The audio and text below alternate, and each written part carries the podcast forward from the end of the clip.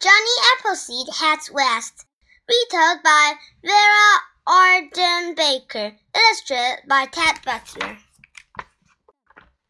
Johnny Appleseed had the strongest legs and feet any man ever had. He was like a flying jackrabbit.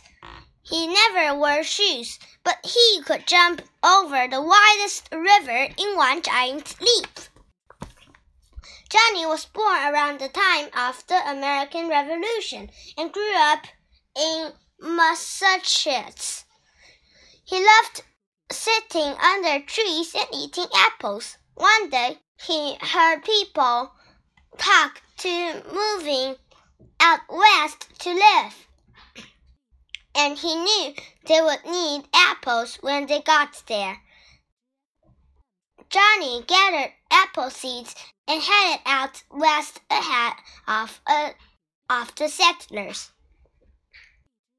Johnny was a scrawny man. His arms and legs were as thin as tree branches, but as strong as iron bars.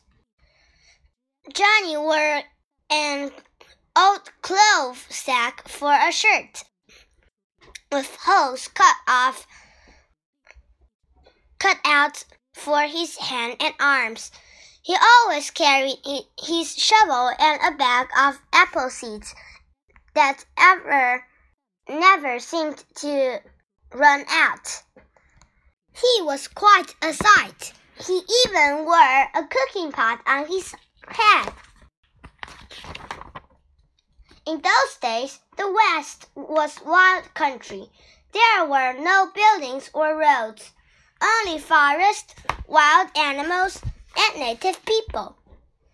Johnny loved nature more than just about anybody. He loved to walk from sunup to sundown and whistled what, wherever he went. Birds often followed Johnny to hear him make his music.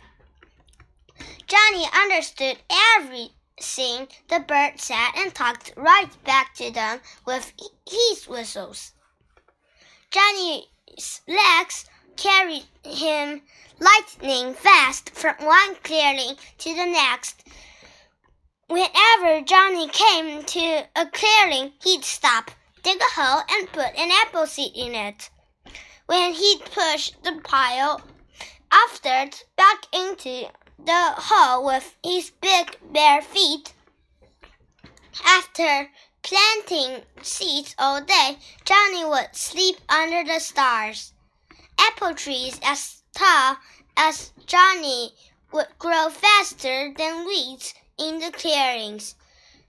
Johnny would smile as big as a pumpkin before racing onto a new place.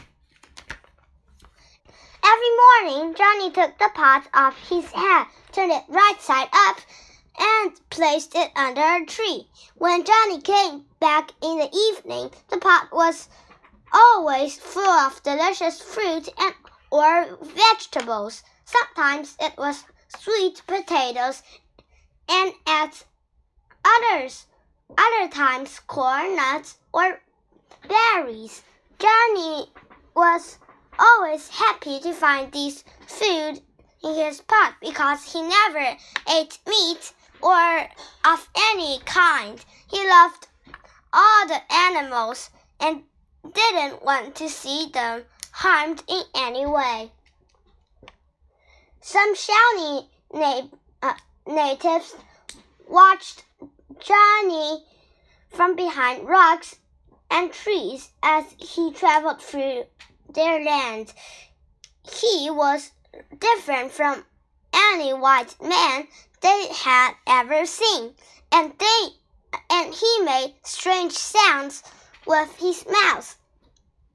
The braves were also impressed by the love and respect Johnny showed even thorny plants and dangerous animals. The Shawnee braves tasted some apples from, Shawn, from Johnny's trees and wanted more. They made friends with Johnny he sat around the fire with them while they ate applesauce and cornbread that he baked as a special treat. After dinner, they danced around the fire late into the night. Johnny could dance longer and higher than, than even the strongest braves. One day, while Johnny was planting seeds, he heard a terrible howl in the woods.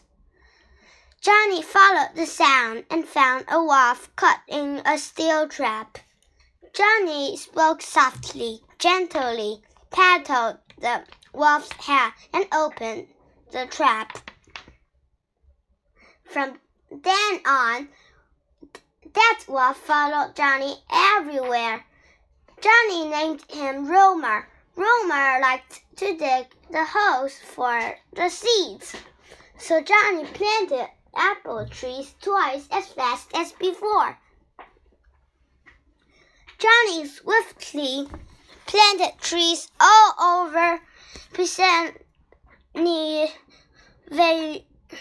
Pennsylvania, Ohio, Indiana, and Illinois. When the settlers finally arrived in their covered wagons, they were surprised to find red apples hanging in every orchard. What a treat in the wilderness! Some of the settlers held a square dance to celebrate, and Johnny got excited. He danced so high that he didn't come down until the next day. The earth spun completely around before Johnny landed back on the ground at the end of his dance.